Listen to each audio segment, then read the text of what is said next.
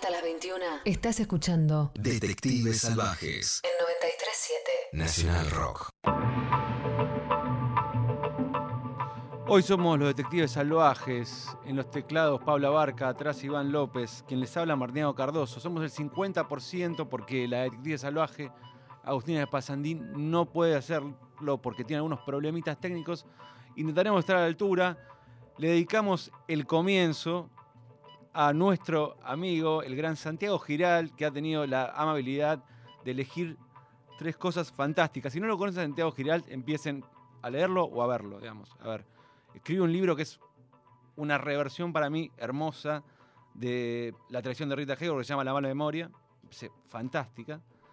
Em, sus películas están, tuvo la enorme generosidad de donarlas al Estado, las películas UPA 1 y 2, Anagramas, y eh, antes del estreno, esa reversión que hizo de una película de John Casavetes. Este, y hay otra película que es Primavera, la de Casada en Santiago. Sí, que es muy divertida, no está ahí, pero véanla. O sea, vayan a contar y vean esas pelis. Ahora está en Cinear. ¿eh? Ahora está en Cinear.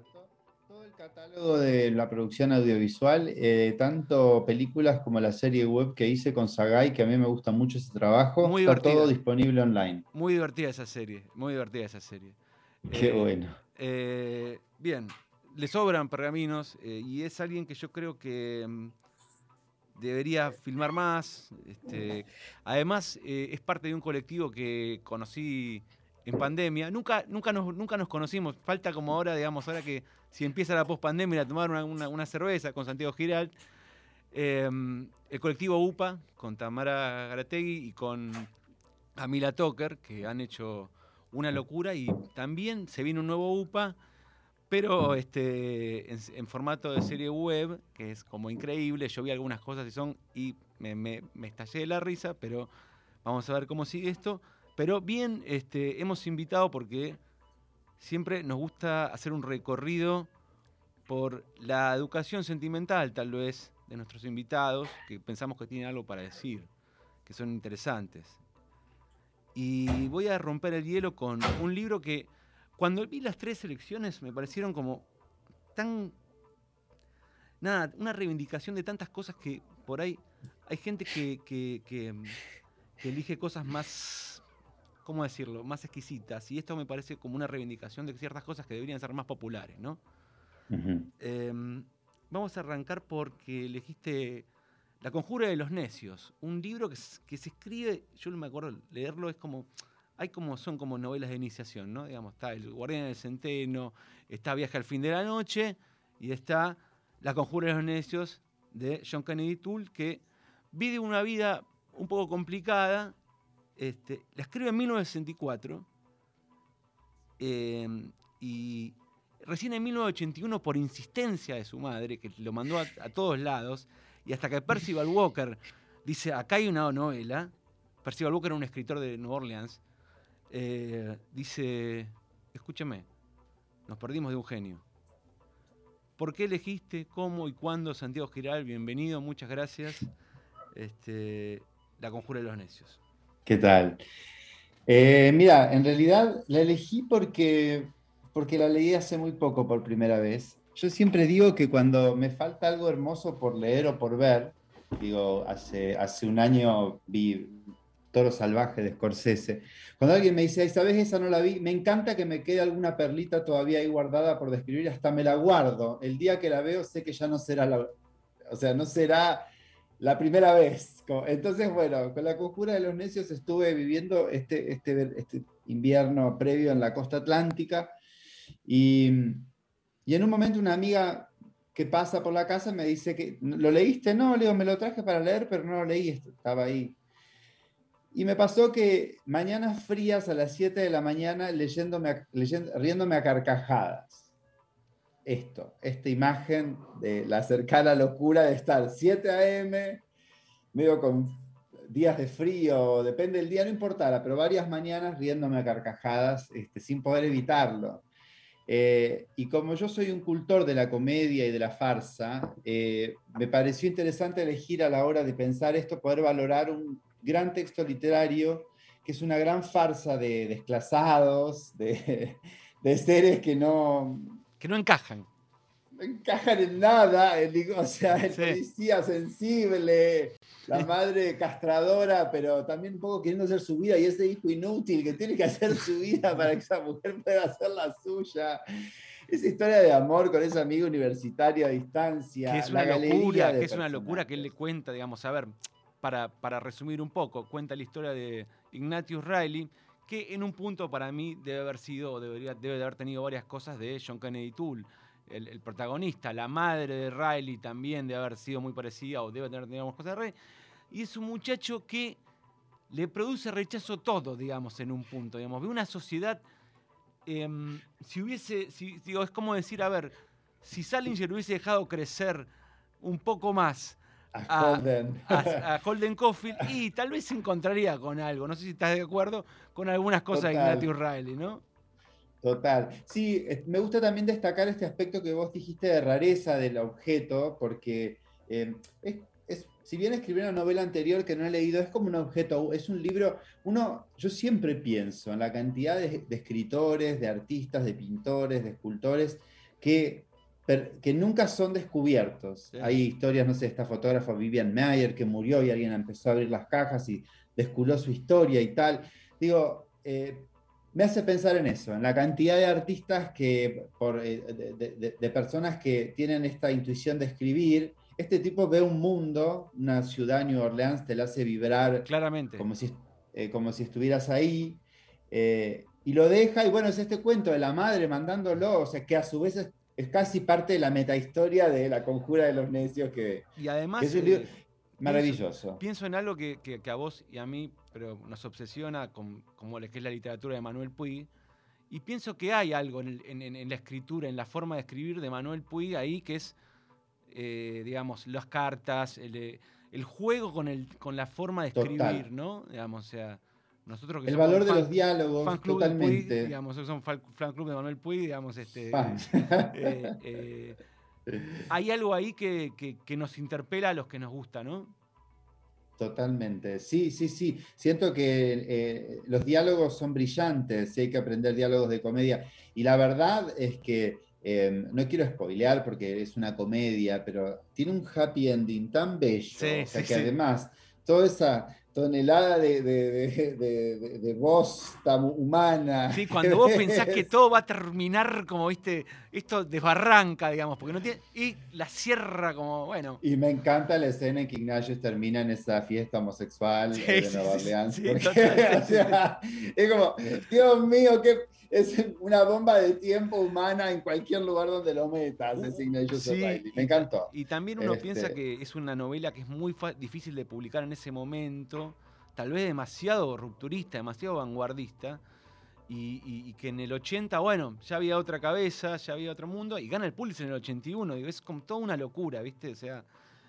Un objeto único, sí, es cuando uno piensa como la literatura realmente como la, capacidad de, que un libro abarque un mundo. Y es, esa, obra eh, tiene ese elemento que es casi ese ladrillo de Joel para la eternidad. Algunos escribiremos 5, 10, lo que fuera, para ver si algunos, él ya, eh, hay alguien que, digo, hay, ah, suceden estos elementos. Sí, sí, total, sí, sí, sí. Estos hechos cada tanto y tienen ese y después es muy divertida, fluye muchísimo. Esa fábrica de pantalones, que son todos unos ineptos, los dueños de la fábrica de pantalones.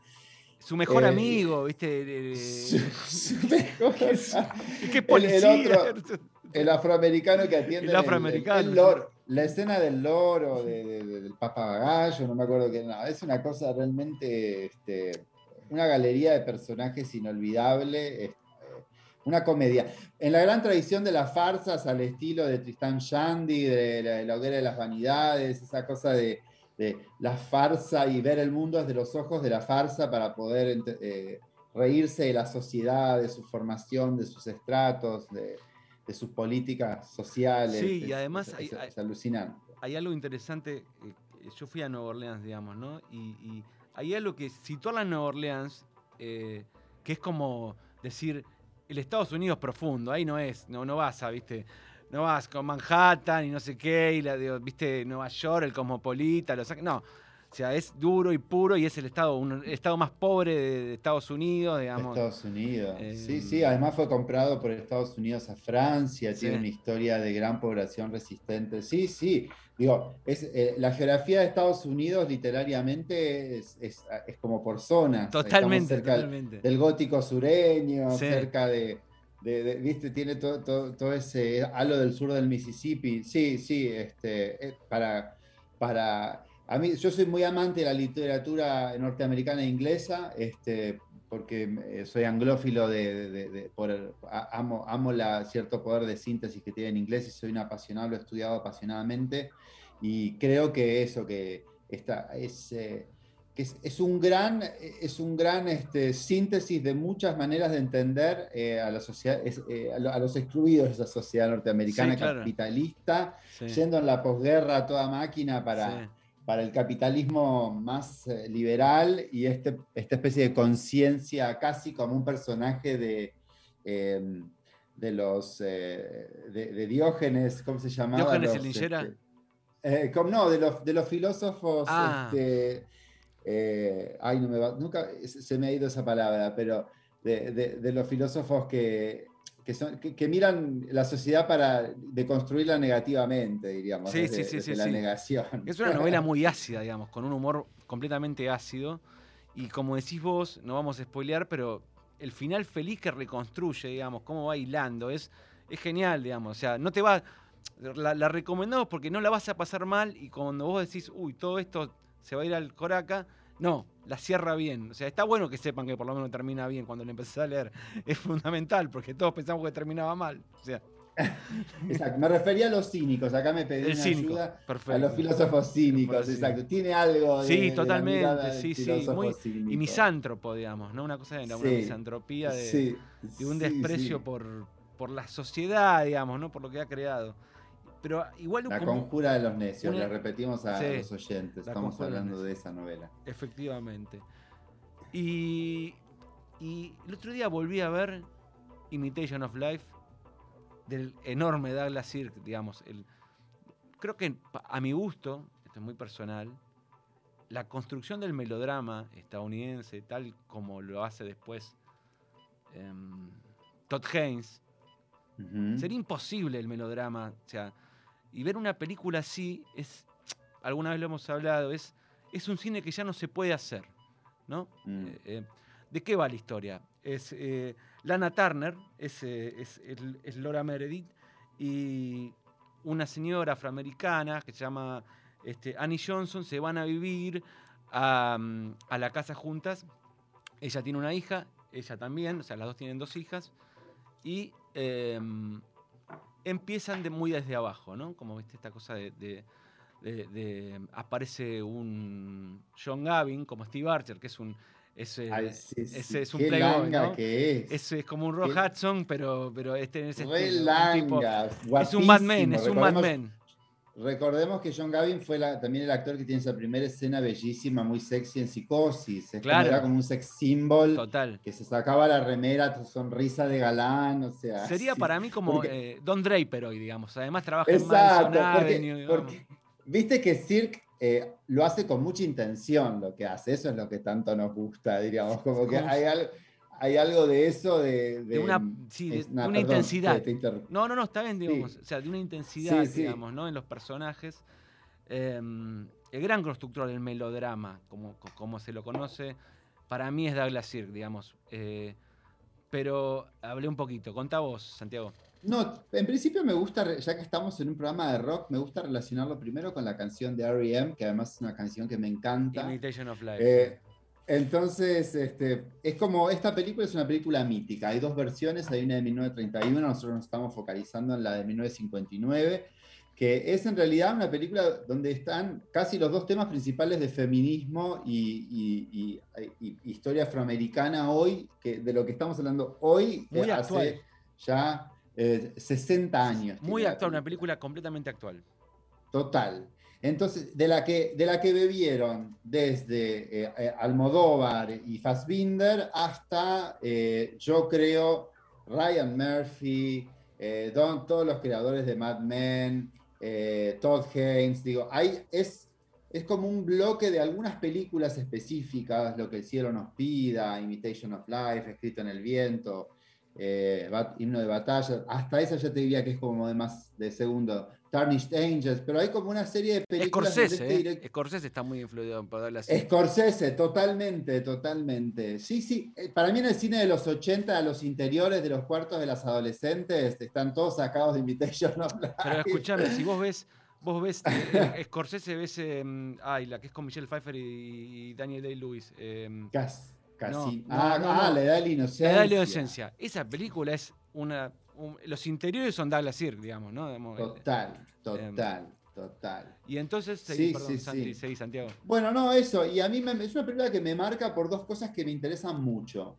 Que es, por un lado, eh, la relación entre el cine y la realidad, una película que se llama Imitación de la Vida, la película se filma un año después de que Lana Turner protagonizara un famoso caso policial, que es que su hija de la vida real mató a su amante en el living de su casa y eh, ella, el, juicio de ella en el, eh, frente a la corte fue lo que salvó a su hija de la casa. Douglas Sirk, que era un director que era un emigrado del nazismo porque tenía una mujer judía, pero tenía un hijo que se entregó a trabajar para las juventudes hitlerianas y murió en el frente trabajando para Hitler eh, llega a Estados Unidos y lo que todo el tiempo ve, me parece a mí, lo leí en sus eh, pero también lo que uno ve, es como que ve la fisura, como esa, doble, esa, doble moral de esta sociedad. Y en Imitation of Life utiliza un poco el morbo de la época que tenía Lana Turner para enfatizar lo que está contando, que en realidad es un drama de, de reconocimiento eh, de identidad, de identidad de raza, de identidad de, hoy le diríamos de identidad de, pertenencia cultural afroamericana, porque de alguna manera el personaje que en el melodrama eh, representa la bondad dentro de toda la miseria de todos los demás es Annie Johnson. Y el llanto de la película se lo roba ella. Sí, que es, que es la, la mujer afroamericana que se va a vivir con la Turner. Eh, y, también hay algo de, esto que vos decís, del, juicio, que estuvo muy bueno que lo pongas en contexto, porque varias veces Lana Turner, eh, eh, Douglas Sirk le remarca, o sea, en la, película, dice, usted está actuando, le dice. Los personajes dicen, pare de actuar, usted está actuando, digamos. ella no ve a nadie, ella solo está para ser mirada, le dicen. sí, sí, sí, Y, digamos, y, y ella em, y eso, la imitación de la vida es, la única persona eh, realmente sincera, es Annie Johnson, digamos, eh, que es Juanita Moore, que fue nominada al Oscar, creo, por esta película. Nominada al Oscar. Es un trabajo extraordinario el que hace. Y después, bueno, Susan Connor hace para mí, eh, Sarah Jane, para mí es el personaje más hermoso de, uno, del melodrama, no sé si decirte, la escena de, recuperar su identidad y afirmarla frente a todos. She's my mother. Yo maté a mi madre. Ah, yo maté a mi madre. Eh, es tremendo el final. yo maté a mi madre, dice.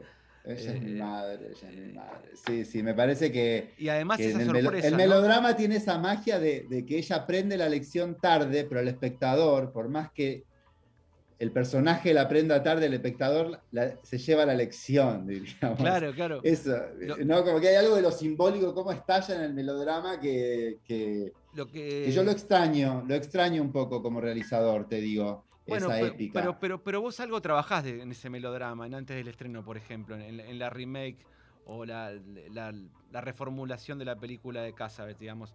Hay algo en anagrama en el cual vos trabajás ese melodrama visto desde la óptica giral y visto desde como desde un como las actuaciones de, decir son como hoy no se podrían dar porque son como muy eh, avasallantes, es un código que, te subís o no te subís. Digo, yo pensaba mientras las reveía, nosotros ya pasamos algunas edades, somos jóvenes todavía, pero pasamos un tiempo, digo. Total. Eh, ¿Qué le produciría a un pibe de 20 años verla? Me, me, pregunto. O sea, si, si, si hoy un pibe de 20 años, yo después pienso, yo digo, cuando empecé a estudiar cine tenía B, 18 y las vi.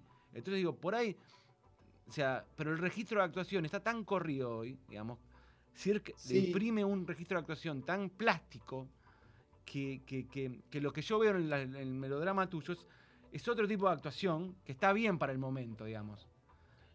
Yo, yo filtro el melodrama por casabetes. porque lo paso, Exacto. es como si vos decías, eh, eh, Puig es uno de mis influencias. Yo siempre digo que una amiga, hace poco una amiga editora estaba hablando y le digo, yo escribo y firmo para sacarme influencias.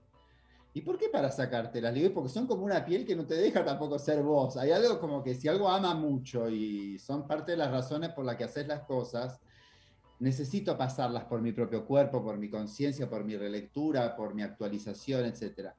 Y, pero lo que sí siento con respecto a Imitación de la Vida, que muchas chicas eh, que, que están hoy, con, que estuvieron en la lucha feminista, yo creo que la entenderían más allá del código. eh, hay algo de, de lo que es ser mujer, llevarse adelante en la vida, del tema, de cómo Sí. plantea con las niñas al principio. Por ahí un espectador más varón o por ahí este que tenga poca... Pero hay, hay un punto donde siento que inclusive ese código, a ese código se llega con la película. Y ni hablar gente, ya para gente de cine o de arte, Sí, sí, Eh, hay algo de lo camp. digo, sí, sí, de lo plástico, viene- de- de- además de los colores que son que fascinante. eh, Sí, eh, sí. Y el personaje de Sarah Jane, como decís vos, que, que es la hija de, de la, de, de la empleada negra afroamericana que, que crece, que, que niega sus, sus orígenes, porque, se, porque ella es hija de un padre blanco que no conocemos, digamos. Uno entiende, uno la entiende a ella, o sea, un- uno comprende, o sea, no, no, no es necio decir, ay, vos que, digamos, el personaje es comprensible de por qué ella quiere despegarse, porque necesita un grupo de pertenencia, digamos, frente a un Estados Unidos que ardía en conflictos raciales, digamos, como lo arde hoy, ¿no? Digamos, esto que decís vos, está la, la lucha femenina, el- los conflictos raciales, es una película más actual imposible, digamos, darle así en Imitation of Life. digo.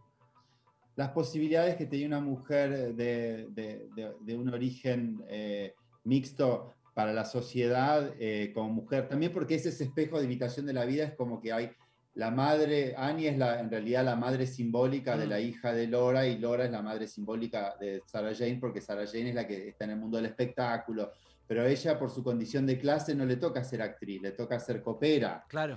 Eh, pero de E alguna inclusive manera... son- siendo copera, cuando se enteran que tiene una madre negra, la echan, digamos. La echan, exacto. Bueno, le pegan, la, La pe- recibe sí, sí. violencia Bueno, física eso- en una eso- escena que, que es ese- esa escena en el agua con la música jazz y Sí. tipo unos- unas percusiones, es una escena de Godard, de Sí, moderna. total, sí, sí, muy o sea, adelantado que podría ser, no sé qué, pero sonaba a, Miles Davis, ¿me entendés? O sea, Sir, una- no sí, sé sí, qué edad sí, tenía, pero tenía una cabeza de, de- de- una modernidad así que podría estar en, en la. Chinois, no sé esa escena, ¿entendés? Sí, sí, total, estoy de acuerdo. Entró, entra, él entra a Estados Unidos con una claridad de haber dirigido a Brecht, de haber hecho teatro alemán muy, muy intelectual, un tipo con una formación eh, intelectual, teatral muy, muy grosa y que entiende el cine y la metodología del cine y que supo dirigir actrices en el código del melodrama de la época. Exacto. Digo que, bueno, este, yo creo que parte también de lo que él se basaba en la construcción es que tenía ese, eh, imagínate lo que era de ir a ver a Lana Turner en una película después de que su, su hija había matado a Johnny Stompanato, una cosa que, o sea, era un morbo, este, Bueno, el Que- con director el que él trabajaba, Ya diríamos. sabemos que el, el, el direct- si, si dirigís cine sos un perverso, digamos, eso, eso está claro. digamos. bueno, eso, de lo- sí, Eso lo la decía verdad Hitchcock, que digamos, ¿no? el, el ma- el maestro Hitchcock Decía- eh, nos, nos evidencia el voyerismo de, de la dirección de cine casi como base fundante del deseo, del deseo. Del deseo, sí, sí, sí. Así que bueno, si el, si el voyerismo es perversión, me asumo. Sí, claro, obvio, todo, yo también, no, no tengo problema, digamos. o sea, como decía el gran Carlos Alberto García Moreno, cada cual tiene un trip en el bocho, ¿no? Digamos, básicamente. Exacto, exacto. Y hablando de música, elegiste, a ver, si hay algo que no, que yo entiendo que es no perecedero, que yo entiendo que hay, por ejemplo, no voy a poner una. Yo veo un chico de 20 años, ponele, con una remera de una banda X y digo, che, loco, prejuicio mío, ¿no? Puede usar lo que quiera. Por ahí, Sí, sí. por ahí es una banda, los, los tipos tienen 70 años, digo, decís, ¿dónde Sí, está el rock? Ahora yo veo a un pibe con una remera de Bowie y hay algo de su inmortalidad y su vanguardismo eterno que siento que nunca pasa de moda, digamos. O sea, siento que hasta su muerte fue un acto perfecto de arte, digamos, yéndose brillante. Estaba en Nueva Orleans justamente cuando me enteré. Mira, todo tiene que ver, estaba en Nueva Orleans cuando me enteré de la muerte de Bowie. Y vos elegiste eh, uno de mis discos Stardust. favoritos. Está en el top 5, digamos, ¿no? De mis discos favoritos. y. Cuando lo dije, qué grande. O sea, no somos amigos, pero estamos cerca, Giral. No somos amigos, pero estamos cerca. Eh, elegiste The Rise and Fall of Ziggy Stardust and the Spider from Mars. Eh, Sí. la- el ascenso y caída de Ziggy Stardust y las Las arañas de Marte. arañas de Marte. De 1972 con la primera, para mí, la primera dupla. 1972, sí, acá lo veo en el Zoom. 1972, dice, se, se toma la cabeza Giral, eh, que no podemos creerlo, con la primera dupla de violas que lo marcaría, que es Mick Ronson. O sea, eh, en la viola. Después, a partir de eso, él empieza a elegir a los violeros de otra manera, digamos. Pero todo suyo, maestro. En principio, eh, a mí me gusta como activista queer de- unir eh, lo, lo queer más allá de la identidad de género, Ujú. lo queer casi como una, como una forma de, de ser en el mundo. Eh, y si hay algo que siempre me fascinó de David Bowie como artista es eh, su, su enorme flexibilidad simbólica para ser en el mundo. Hay algo de, de- de- podía hacer muchas cosas, alguien que no, no, eso, su vida era una gran performance sobre la identidad y la multiplicidad de la identidad. Y eso me pareció a mí más allá de su, que no me importaba ni con quién se acostaba, ni el objeto de su amor o lo que fuere, eh, me parecía que sí se metía con una noción de masculinidad pública establecida que eh, erosionaba lo- los confines y sobre todo desde el rock, que era un mundo que venía siendo con una estética y una estructura de algún modo construida sobre la idea del macho viril o del, o del sujeto deseado. El macho, digamos, macho men, digamos, dirían los por su People. masculinidad. Y aparece él como un alien con ropa flu- fluo y, y con brillos y hace una música operática y pone unos títulos que mezclan la ciencia ficción con eh, sí, la ópera. Yo le veo mucha relación también como a- con la ópera a Bowie en algunas secciones. Sobre todo en este, luego, bueno, eh, en, esta, en este disco, ¿no? Hay una cosa En de, este disco. de lo. mm, A ver, de, de lo. Hay, ¿Cómo decirlo? De lo magnánimo de la ópera que aparece, aparece en, en The Rise and Fall of Ziggy Stardust, ¿no? Digamos. Y la total. creación de un personaje, esto que decís vos, ¿no? Que ven- rompe toda una estética, porque venía Mark Bolan con T-Rex como líder del glam rock, pero él lleva un paso más y entonces en el 72, 72, re- recordemos, 1972, Sí, sí. él dice en una entrevista, soy bisexual, mi personaje es, este, es una cruza, digamos, eh, y, y lo mantiene durante tres discos, digamos. eh, y Sí. empieza a jugar con eso en el disco anterior, que es Hanky Dory, que es otro gran disco. Gran disco. sí, acá sí. lo cristaliza, digamos, acá, ac- acá lo, lo, lo- lo- construye. Y además toda esta historia, digamos, ¿no? Y como también algo de brillantina todo el tiempo, ¿no? Que me gusta, ¿no? Hay brillantina todo el tiempo, digamos. Total, total. Para mí tiene además eh, unos temazos. Digo, me ¿Cuándo lo escuchaste por primera vez? Mira, voy a, voy a hablar de alguien que quiero, pero cuando yo, cuando yo llegué a Buenos Aires no, no tenía demasiada diversidad en mi, en mi escucha musical y en la universidad este, me crucé con Gabriel Lichman, un director que quiero, me ha llamado para actuar en una serie suya que se llama En Viaje, que también Ujú. está eh, disponible en Contar. Contar, en contar. eh, director de Judíos en el Espacio, que era un fan de Bowie y él de hecho me recomendó Hanky Dory y cuando apareció, y como que me hizo escuchar varios discos y en un momento apareció la película Velvet Goldmine y como hasta que la vi durante todo ese tiempo él fue el que me fue recomendando las eh, T-Rex y como que fue una persona que me guió a través de esos discos en la época en que había que comprar CDs, claro. eh, o en sea la que lo, época en des- que había lo que... descubriste más o menos a los 20. A los 20. Es un momento sí. ideal, digamos, era como un momento ideal. Te vuela la importan- cabeza. por eso te digo que fue importante. Claro. Fue importante porque, porque era revelador y porque, de nuevo, este, digo, yo a veces este, eh, actualizando debates LGTB, yo crecí en una generación donde cuando uno, en las primeras noticias que yo escuché sobre la homosexualidad en la televisión era que había gente que se moría de SIDA. La famosa peste 83. rosa, digamos. Yo nací en el 77, te estoy hablando del año 83, cuando uno empieza a tener cierta conciencia de sujeto y lo que ves frente Sí. a eso. Sí, sí, sí. Entonces, eh, elegir, hoy estamos en, en leyes de identidad de género, cupo laboral trans, eh, casamiento igualitario, pero digo, en todo ese camino eh, había artistas que dejaban postas que uno no se preguntaba hoy en qué letras están, en la L, en la G, sino qué me pueden decir para ayudarme a entender la identidad o, este- Claro. o esta compleja versión de uno mismo que es la identidad y mutante versión de uno mismo que es la identidad.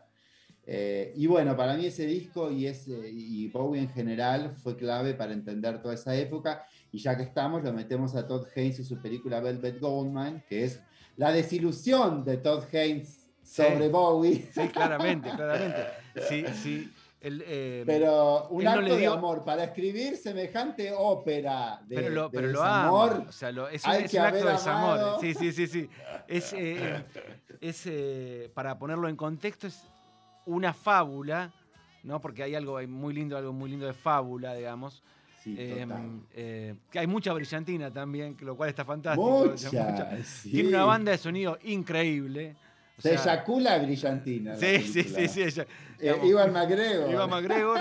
este, eh, una banda de sonido increíble, o sea, que arman unas bandas que está Placebo, está Radiohead, digamos, todos Sí. unos Dream Team eh, haciendo, o sea, porque Bowie que estaba claramente en otra etapa de su vida, ya eh, tratando de encontrar otro panorama, le negó la- todas las canciones a Todd Haynes. Yo la vi acá cuando Todd Haynes no era Todd Haynes, yo lo seguía de cemento a Todd Haynes, y vino a presentarle un Bafisi acá. Y nos Sí, yo también la vi en ese Buffy. wow, Sí. ¿viste? O sea, como diciendo, no o sea, eh, y, más, más allá de, digo, lo digo como, más allá de, la identidad sexual LGBT, había algo de fiesta y de locura que no importaba, o sea, esto que decís vos que era como muy importante, que, que digo, eh, que, esta, que, me parece como interesante, de, que ahora, que está bien, digamos, eh, tenemos las leyes, se, encara esto, Hoy lleno- tenemos hasta lenguaje para hablar Claro, de estas cosas. o sea, Palabras, tenemos imagínate, eh, en contextos para 1972. repasar temas y para poner a una persona en su lugar si tal Claro. cosa no le gusta. Claro. Pero no, todo esto se construyó, es una construcción histórica. Pero hay que explicárselo a mucha gente, de claro. de eh, gente que pasó años. Federico Moura. para que- Federico- Bueno, hoy pensaba, hoy pensaba, pensaba que me pasó eso, por ejemplo. Yo hago una película como Priva- Primavera, que es una película. Muy divertida, yo la recomiendo, a mí me ha hecho reír mucho, ¿eh? O sea, en realidad digo- no, no, no es, no, no es este un, es un elogio en serio, digamos. A mí me gusta todo lo que hace Giralte. y Quiero pero la quiero relacionar con algo que tiene virus, eh, que, que es parte del soundtrack de la película. Sí, claro. Que es, hay algo de, de virus que tiene una liviana luminosidad que na, Sí. y te lleva y te lleva y te lleva, pero hay una densidad en esa alegría Pero claro. que, que por eso yo a veces siento que, eh, excepto en es muy específicas personas y que, como vos, que, que entra a mi trabajo también eh, a explorarlo y a navegarlo, a veces siento que faltan miradas, yo siento a veces que son miradas eh, un poco más impregnadas o más pregnantes o que se dejan atravesar por esta idea que nos trae Ignatius O'Reilly de la persona que está un poco viendo la, la sociedad desde un costado, más Sí. allá de su identidad sexual. no importa, sí, sí, sí. Eh, pero como un poco también, eh, eso, a veces me falta que eso, relaciones que yo hago con mi material, como por ejemplo, a ver, eh, hay que salir a buscar derechos, comprar derechos, digo, no Sí, está sí, elegida como, ay, ¿qué música viene? Pongamos Miranda, que me encanta una Claro, época de. Miranda. Un- o sea, podría haber sido, pero no. Pero no, tiene que ser virus. Porque digo, Y, exacto. hay algo que, exacto. que, que- que- que también, o sea, que, que ubica, que está. A ver, es una, es una época que está bien naturalizar derechos. O sea, que es perfecto que se naturalicen derechos. Es lo mejor que te puede pasar. Pero hay que Total. entender, como decís vos, que alguien con 20 años, hace- esto pasó hace más de 20 años, descubrir y encarar la sexualidad y encontrar en un bálsamo, como muchos jóvenes homosexuales que se sentían en la Inglaterra del 72 o en la, o en la Argentina del 2000, era, digo, de- nos pasa, pasa por ahí, digo, o sea, qué sé yo, digo, yo no sé, a mí me salvó por otras cosas, todos tenemos algo en la vida, digamos, que nos...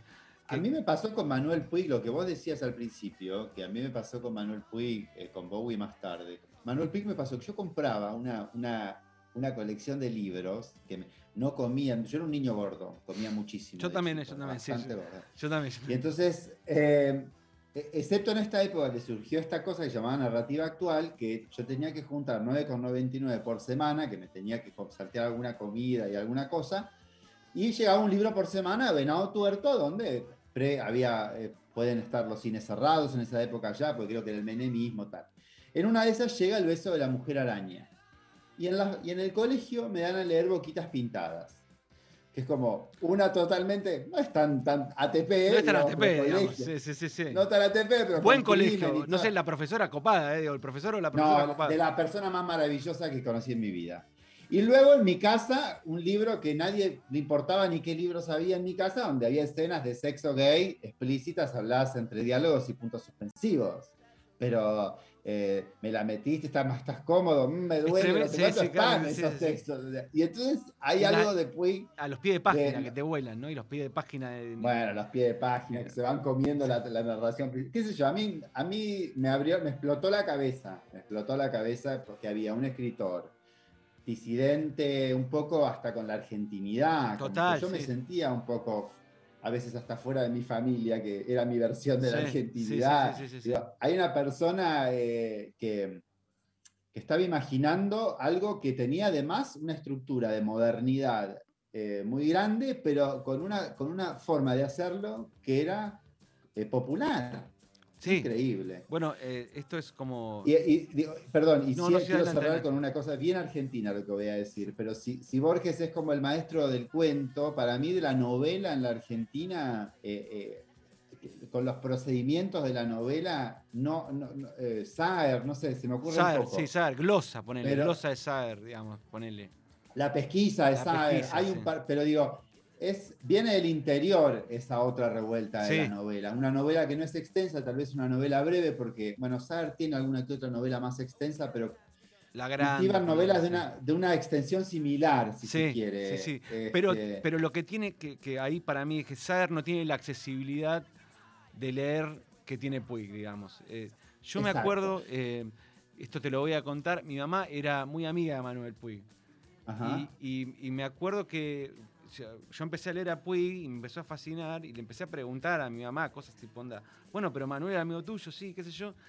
Y, y- y ese- esa noción de, él escribió, eh, em, el, eh, no, em, Boquitas Pintano, eh, La traición de Rita Hayworth, La tercera etaje, bueno. sentado eh, mientras su mamá escuchaba el radioteatro, digamos, le pasaba a sus amigos, a mi mamá le pasó el original de, de- de Buenos Aires Affair, eh, eh, ¿viste? Y cuando yo vi una, una entrevista de él, que me moría por verla, no era, eh, eh, no sé, la revolución, Cortázar, no era Borges, no tenía una solemnidad, hablaba de otras cosas, digamos, me, me- eh, como que me cambió el, el- eje, el paradigma, digo, era tan humano que, como co- me contó mi mamá, una vez lo echó a Mario Vargas Llosa en Estados Unidos, que hacía mucho frío, porque le dijo que Lana Turner justamente era una mala actriz, básicamente, y lo echó de su casa a Mario Vargas Llosa.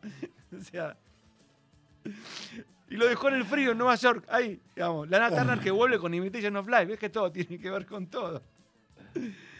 Eh, Sí, sí, no, yo soy fan de Lana. Hace poco vi Peyton Place de ella. O sea, para mí Lana Turner es eh, el sublime camp melodramático. eh, me, hace, me hace tener orgasmos estéticos. eh, Eh, lo hace con tanta convicción, sostiene lo que hace con tanta convicción que no puedo más que caer rendido a sus pies. Y cuando, Este, ¿viste? Puig, Sí, perdón. Puig me parece que, que era una personalidad pública y hay, hay un cuento, siempre que me, que me decís esto, vengo, me- recuerdo algo que vi fragmentario que querría repasarlo, que es una- un encuentro que es una desilusión que tuvo Alan Pauls cuando conoció a Puig. Una serie de cosas que él las cuenta mejor que yo en algún lado. Sí. en Eh, el factor Puig. y a mí me- ¿no es? ¿Cómo? El factor Puig, no, no, no es el, el factor Puig, el, el libro que escribió sobre, sobre Puig. Pero este encuentro en particular, que es como una enorme frustración, desilusión para él, como que no le interesó para nada a la persona que le abrió la puerta. Eh, y, y ahí es donde yo creo que muchas veces, y, y lo, hago para hacer, para hacer como un rulo, eh, es donde se choca eh, la... se choca cierta, cierta performa- per- performance de la marica plum, emplumada, orgullosa de pluma, que implica una sensibilidad. Para mí él era, era, era absolutamente seductor y a mí me, me ayudaste Sí. a construirme como sujeto. Pero hay como un punto, digo, de todo lo que cuenta él que lo desilusiona, yo no, no, no paraba de ver la contención del otro, el rulo, y además, ese, ese es el artículo que yo le, le mandaría amorosamente a Alan Pauls. Lo muerto de amor que se debe haber sentido cuando le abrió la puerta. Claro, claro, claro, claro. No, eres un Vio ese fan, tipo, buen mocísimo, claro, claro. buen mocísimo, no le importó, no le importaba nada más a Puig, digamos. No pudo, pobre, no, tal vez no pudo ni ser ella misma. Claro, claro. la compañera.